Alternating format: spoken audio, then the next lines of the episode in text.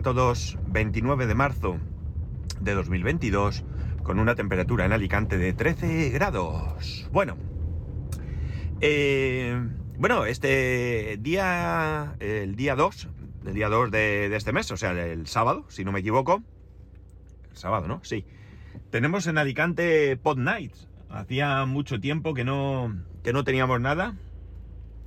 Y bueno, pues vuelven las Pod Nights. Eh, en un primer momento no tenía muy claro si iba a poder ir porque, bueno, tengo otra cuestión familiar, pero como es a mediodía, parece ser que sí que voy a poder ir. Así que, bueno, todavía no me he apuntado, pero si alguno es de por aquí y se pasa por allí, pues bueno, se puede apuntar. Eh, ahí estaremos. Eh, al menos en principio esa es la idea.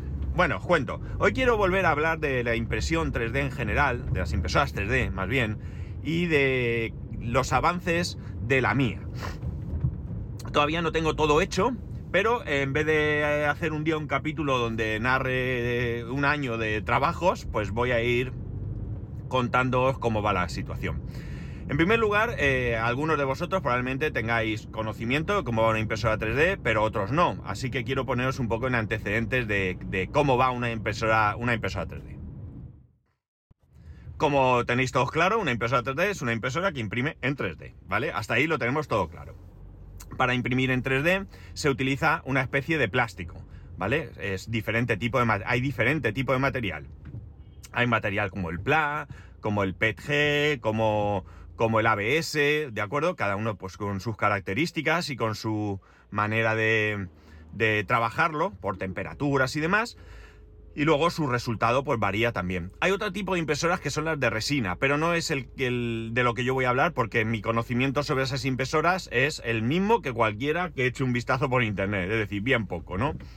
La cosa es que como bien sabéis, a mí me regalaron esa impresora 3D, concretamente es una impresora ANET A8, es una impresora que ya tiene algún tiempo, es una impresora que en su momento salió muy interesante porque era bastante económica y además eh, te la entre bueno no iba a decir te la construían no no sería una buena expresión es te la montabas tú mismo no es una impresora que es costosa de poner en marcha no por su montaje que al fin de cuentas es seguir las instrucciones sino por todo lo que conlleva en cuanto a calibración y demás. Tenemos que tener en cuenta que de la misma manera que una impresora, una impresora de tinta o lo que sea, todo eso viene montado, preparado, eh, calibrado mmm, con su firmware ya y todo, aquí, bueno, pues sí que viene un firmware, pero la calibración no es eh, algo eh, banal, es algo que puede ser costosa y eh, que es algo que es totalmente necesario y en muchos casos incluso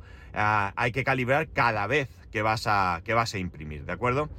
Bien, eh, oles los huevos, el tío este ha aparcado aquí en medio con la furgoneta de, de, de, de lado, madre mía.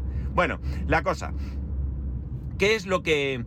¿Cómo, ¿Qué es una impresora 3D realmente? Bueno, una impresora 3D, como he dicho, es una impresora que a través de calor funde un, material plástico, el filamento que se llama, que lo hay en varios colores, y eh, bueno, pues va dando forma a una pieza que tú anteriormente has diseñado con un programa de CAD normalmente, yo ahí no tengo ni idea de, de diseño, y luego tú ese, ese fichero, ese fichero que son ficheros STL, con una, eh, una, la extensión STL, los tienes que pasar por un programa que se llama laminador. El laminador lo que hace es ese fichero que tú le pasas, eh, convertirlo en un fichero con extensión G-code que digamos, lleva todas las instrucciones de eh, movimiento, de dónde tiene que poner el filamento y dónde no, eh, en qué capa, bueno, todo lo que es necesario para que la impresora sepa interpretar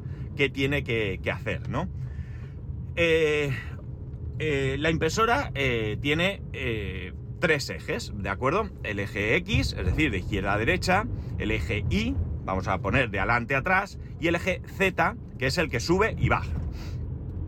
El eje X lleva un motor, un motor que mueve izquierda y derecha. El eje Y también lleva un motor que mueve de adelante a atrás. Y el eje Z suele llevar dos motores, ¿vale? Uno a cada lado para subir y bajar el, el el extrusor, ¿vale? Que es la pieza que va, como bien dice, a extruir ese material, ¿no?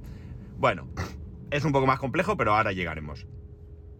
Eh, esos motores que lleva eh, todas estas partes son motores por pasos, es decir, son motores, no son motores que giran, digamos, a lo loco, sino que son motores que son capaces de, eh, se puede posicionar la rotación del motor, es decir, ¿por qué? Pues evidentemente, si tú tienes que mover un eje, tú a través de ese número de pasos, eres capaz de posicionar ese eje en un determinado punto. Me invento. Si la medida de tu cama, que la cama es donde, donde se va a ir eh, depositando el filamento fundido y formando la pieza, si la, la cama tiene, eh, por ejemplo, para recorrer de una punta a otra, 100 eh, pasos, ¿de acuerdo? Pues tú sabes que para llegar a la mitad de la cama el motor tiene que girar 50 pasos, ¿vale? Básicamente esto es cómo funciona.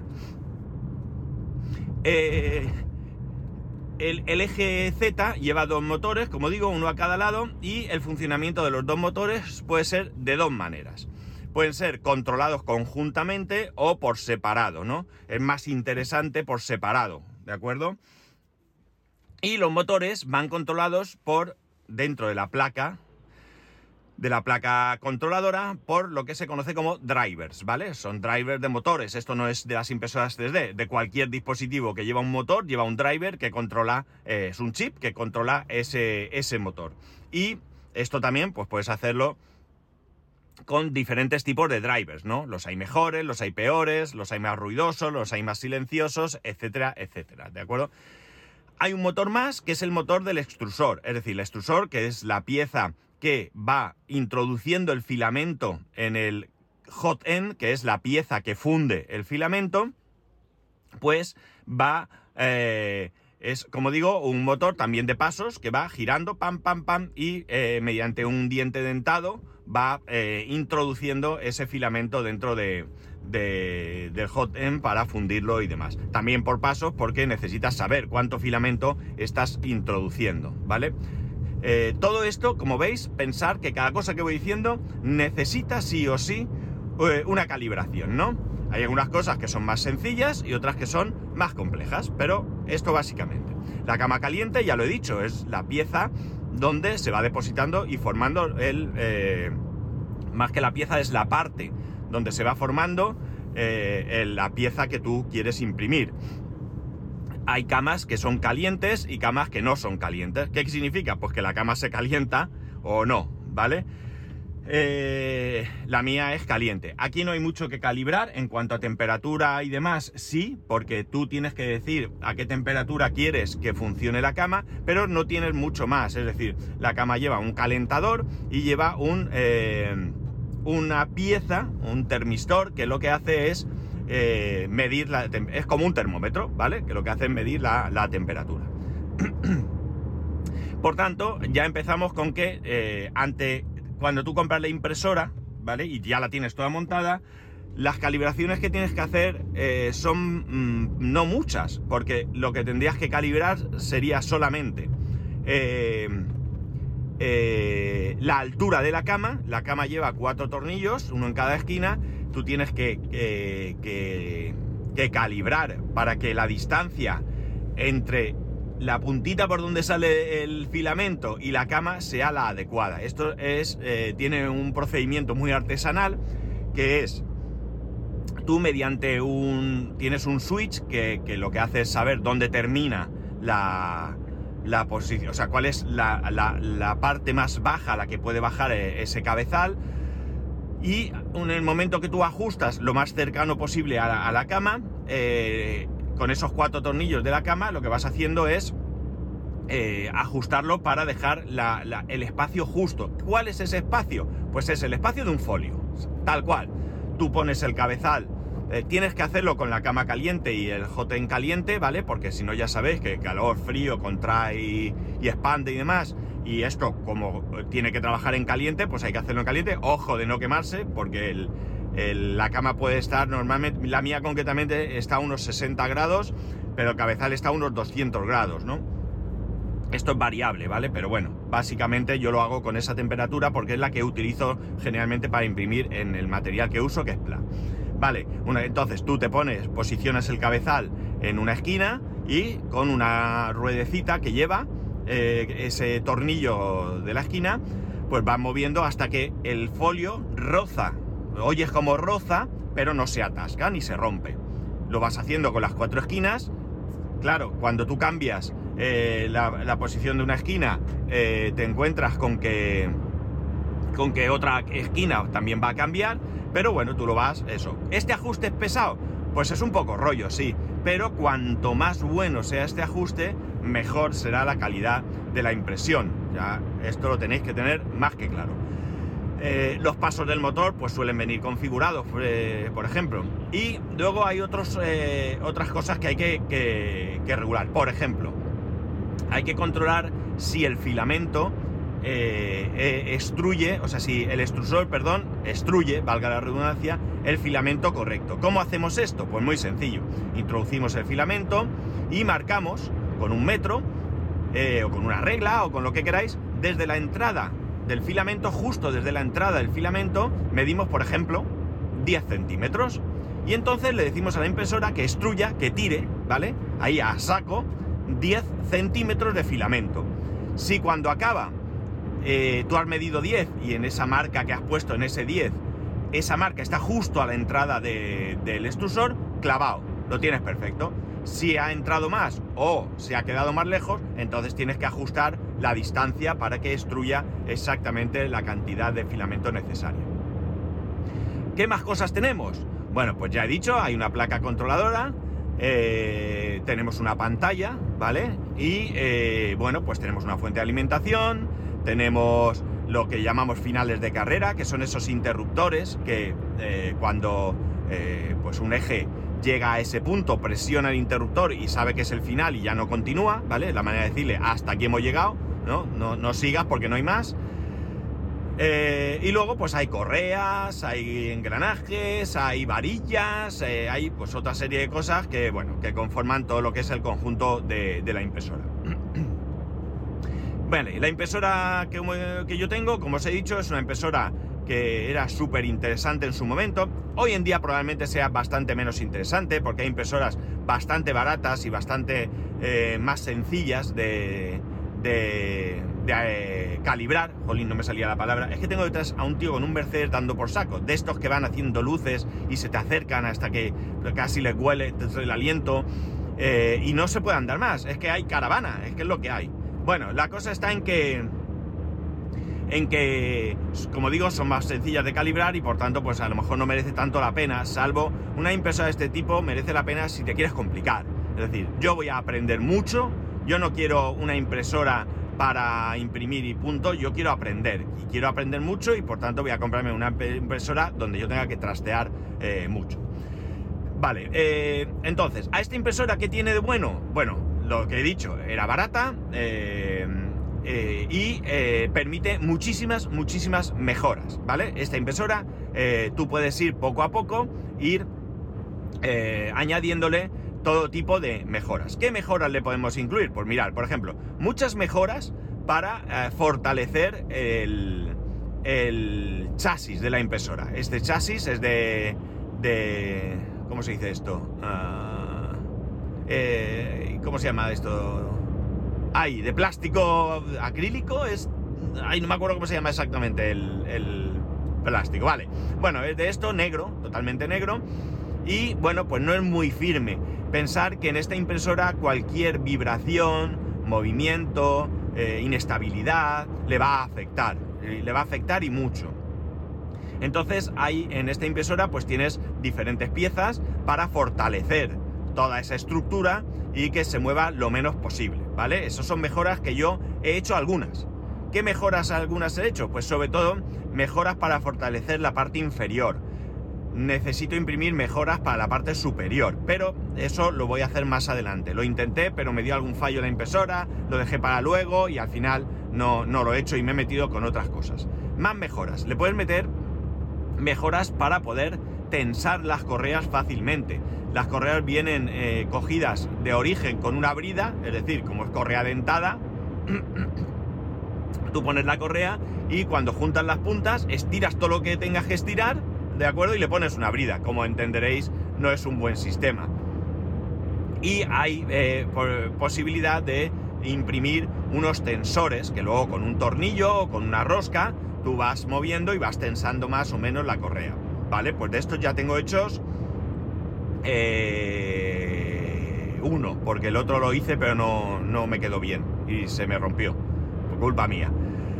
Eh, ¿Qué más cosas? Vale, el final de carrera, los finales de carrera, hay dos finales de carrera, eh, a ver, perdonar, hay uno, dos, tres, sí, hay tres finales de carrera. El final de carrera del eje Y es inamovible, es el que hay. El final de carrera del eje Z, eh, perdón, X también es fijo, pero el del eje Y sí que se mueve. ¿Qué ocurre? Que esto se mueve con una pieza que va atornillada, tú desatornillas, subes y bajas la pieza y ya está.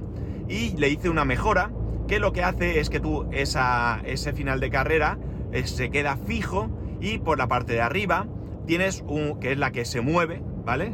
Le tiene un, un, en este caso una pieza mm, hexagonal con un tornillo que tú con ese tornillo pues subes o baja esa pieza y claro, dependiendo de si está más alta o más baja, todo el eje baja más o menos, ¿no? Esto es muy fácil porque a la hora de, de, de calibrar pues te resulta mucho más fácil meter, eh, coger ese tornillo que incluso con la mano se le das. Yo le puse un tornillo muy largo, entonces pim, le doy dos vueltecitas y lo voy ajustando y es mucho, mucho más sencillo. Pues eso también, también se lo hice. Yo le añadí dos, eh, estoy fatal de la memoria, eh, dos, lo diré, dos MOSFET. ¿Qué son dos MOSFET? Vale, el MOSFET lo que hace es un regulador de corriente, vamos a decir, ¿vale? La placa los lleva, pero son malillos. Entonces yo compré dos externos porque eh, esto lo que hace es que eh, esta impresora y alguna otra corres el riesgo de que se prenda fuego eh, porque se caliente o se queme la placa o lo que sea. Entonces esto al sacarlo fuera son dos placas con dos MOSFET de mejor calidad y yo conecto ahí el, cabezal, el hot end y, la cama caliente, que es lo que más consume aquí de electricidad, y de esa manera de, proteges todo el circuito, ¿no? Y evitas por la posibilidad de que haya un incendio. Eso también lo compré y se lo puse. Eh, y bueno, alguna chorraica más que, bueno, era más decorativa que otra cosa.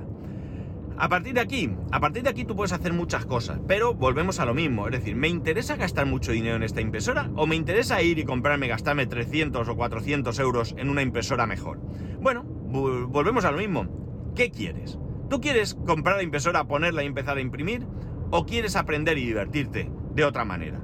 Pues ese es mi caso, yo quiero aprender y divertirme de otra manera. Entonces me he metido a hacerle más cosas. ¿Qué cosas le he hecho? Bueno, en primer lugar, los Reyes Magos tuvieron a bien traerme una nueva placa controladora. Hay una marca, Victitrex o algo así, no sé decirla muy bien, que se dedica a fabricar diferentes placas para impresoras 3D. Eh, eh, yo he comprado una que es una, un modelo SKR con la versión 2.0B, ¿eh? es la última que ha salido. ¿Qué ventajas tiene esta impresora frente, perdón, esta controladora frente a la original? Bueno, en primer lugar, la original es de 8 bits, esta es de 32, el procesador que tiene esta es mucho mejor y rápido y la memoria de almacenamiento es también mayor, con lo cual yo puedo cambiar el firmware de la impresora, en la original también se puede, por uno muy conocido, hay más de uno, hay otros, pero yo he, optado por uno que tiene muchísima información, que es Marlin, y con Marlin puedes eh, eh, ajustar muchas cosas. Claro, dependiendo de la memoria que tenga tu, eh, tu placa controladora, podrás poner más opciones o menos opciones. ¿De acuerdo? Por lo tanto, con esta placa yo ahora puedo añadirle opciones. Más opciones porque tiene más memoria parte de más capacidad para ciertas cosas. Eh, otra ventaja, otra ventaja es que esos drivers que os he hablado antes, que controlan los motores, en este caso eh, no están soldados en placa, se pueden cambiar, puedes comprar los que quieras. Y yo he comprado unos que también son, mm, creo que los que más se utilizan, que son los TMC 2209, y que son lo mejor de todo, tremendamente silenciosos, porque los originales hacen ruido. Es curioso, pero hacen ruido. Estos son muy silenciosos y por tanto mejora la impresión. Mejora la impresión, no, mejora tu, tu, tu estado mental, porque tienes menos ruidos alrededor.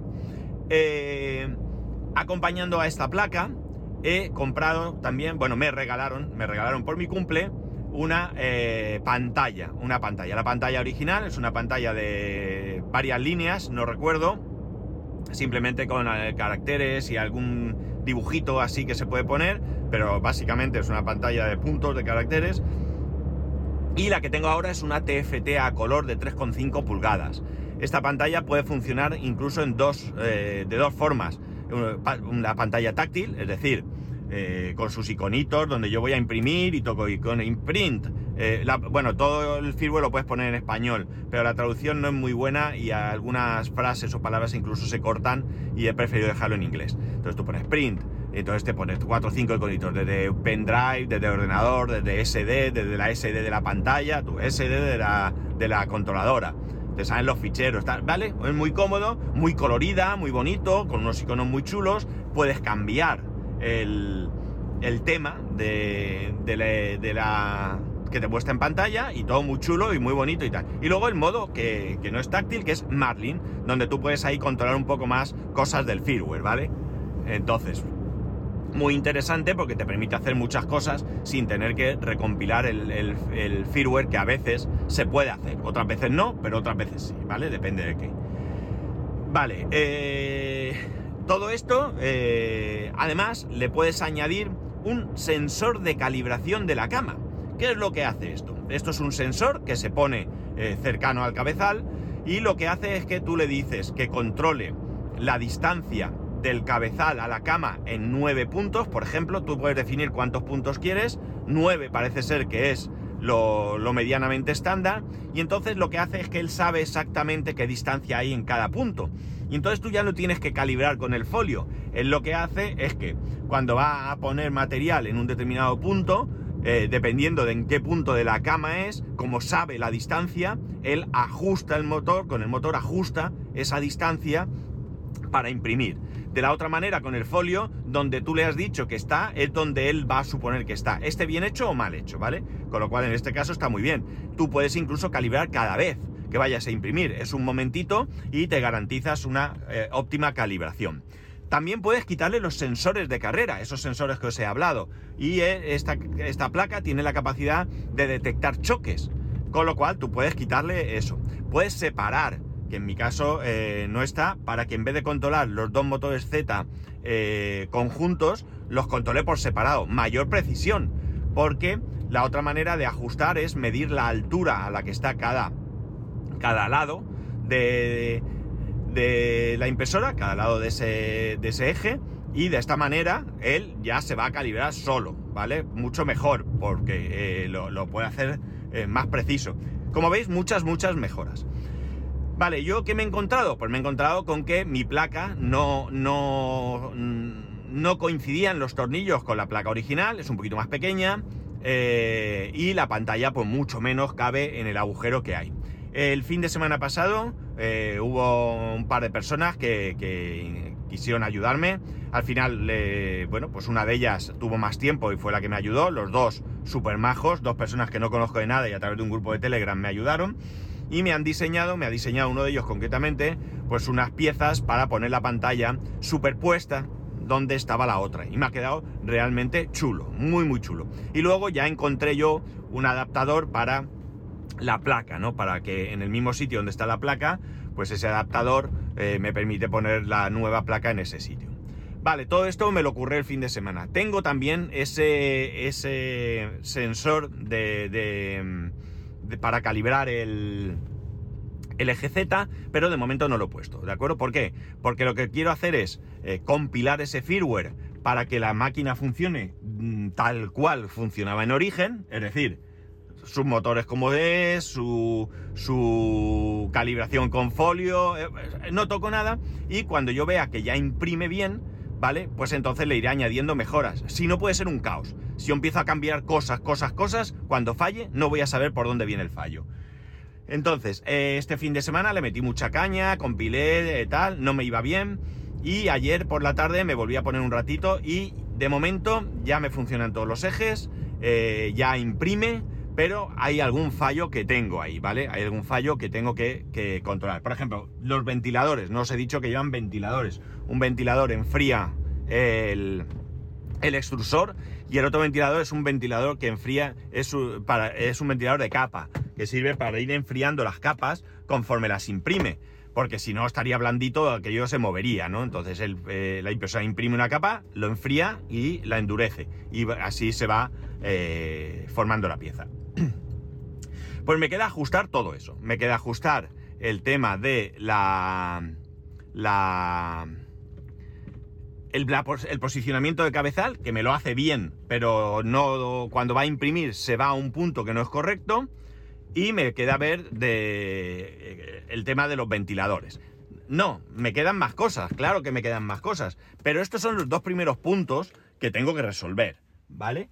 Porque ya digo, ayer me puse, ajusté la cama a mano con su folio, empezó a imprimir, imprimí un cubo de calibración, que es un cubo, tal cual, con una X, una Y, una Z, eh, que lo que hace es que cuando tú lo imprimes, según el resultado, puedes saber si está bien calibrado los ejes, ¿no? Ayuda un montón. Además debes de comprobar, al ser un cubo, que las medidas de cada lado son exactamente iguales, etcétera, etcétera. Con esto ves muchas cosas. Entonces, cuando fui a imprimir, me lo imprimía en una esquina fuera de madre y por tanto no me, no me valía. Ya se hizo tarde y lo dejé. Pero ahora mismo me encuentro en ese punto. Eh, hay muchas cosas que puedo hacer. Una vez que, esté hecho esto, ya os he dicho, le voy a poner el sensor de calibración de la cama, voy a separar los, los dos motores del eje Z. voy a imprimir esas piezas que me faltan para, para reforzar eh, la estructura y más adelante, más adelante, a ver si puedo encontrar eh, a un precio más o menos razonable, porque están sobre los ciento y pico, una estructura metálica de mucha más calidad. Y con esto pues se me va a quedar una impresora yo creo que muy chula. En otro momento le cambiaré todo el sistema de extrusión por uno que se conoce, bueno, mm, por extrusión directa, ¿no? El motor no va ahí, con lo cual el cabezal aligeras de peso, porque el motor lo coges a la estructura y lo que hace es empujarlo de otro sitio, todo ese cabezal al pesar menos, mejor eh, movimiento, menos vibraciones, etcétera, etcétera. Y luego en algún momento pues también los motores incluso pues a lo mejor los cambio por más calidad, la fuente de alimentación por una de más calidad y vosotros diréis, macho, te vas a gastar más que una impresora nueva. Probablemente. Es más que seguro que el resultado final sea económicamente poco interesante. Pero ¿y lo que estoy aprendiendo? ¿Y lo que estoy aprendiendo? Pues para mí eso vale. Es decir, ahora mismo el planteamiento es que esto a mí me interesa y no estoy pagando por tener una impresora 3D. Me la regalaron. Podría haber tirado millas como estaba. Eh, pero lo que quiero es aprender. Tengo curiosidad por ver cómo funciona y se puede mejorar. E incluso en un futuro se le puede hasta añadir un cabezal láser para grabar con ese láser, ¿no? O sea que mirar lo interesante que resulta esto.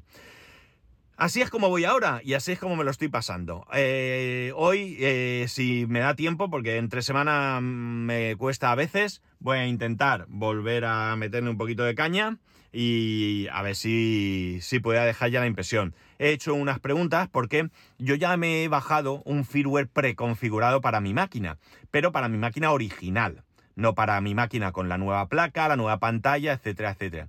Entonces, eh, he preguntado si haciendo estos cambios eh, ya estaría todo configurado o qué más cosas tengo que mirar. Hay un grupo de Telegram que creo que lo puse en el grupo nuestro del podcast, donde, donde hay un montón de información, manuales, una web increíble, gente ayudando y yo sé que ya me han contestado porque cuando me subí al coche he visto que había un mensaje de alguien que me ha contestado, pero no lo he leído porque quería grabar. Entonces voy a ver qué me contestan sobre este asunto y a seguir metiendo caña. O sea que ahí estamos, on fire, y bueno, espero tener dentro de poco una impresión pues bastante decente. La verdad es que para hacer una, la pieza de la pantalla pensé que me importaba bien poco la calidad, eh, quería imprimirlas y tirar millas. Si más adelante las quiero cambiar, las puedo cambiar, eh, cambiarlas de color, puedo diseñar si aprendo o alguien me ayuda o ya existe por ahí otra pieza diferente. Puedo hacer mil cosas, puedo hacer mil, mil cosas, pero la verdad es que la calibré de mala manera y el resultado fue bastante bueno, deficiente, deficiente, pero bastante bueno. Y por tanto, pues la impresora la verdad es que está funcionando bastante, bastante bien.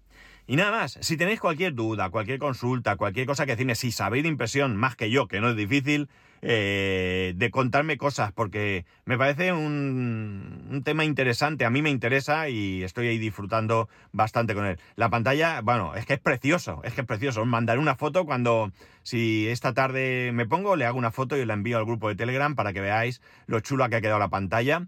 Y creo que tengo una foto de cómo era antes eh, o si no, la puedo buscar por internet y os pongo para que veáis la diferencia. Y nada más, ya sabéis que podéis escribirme a arroba spascual, spascual arroba spascual.es, el resto de métodos de contacto en spascual.es barra contacto. Un saludo y nos escuchamos mañana.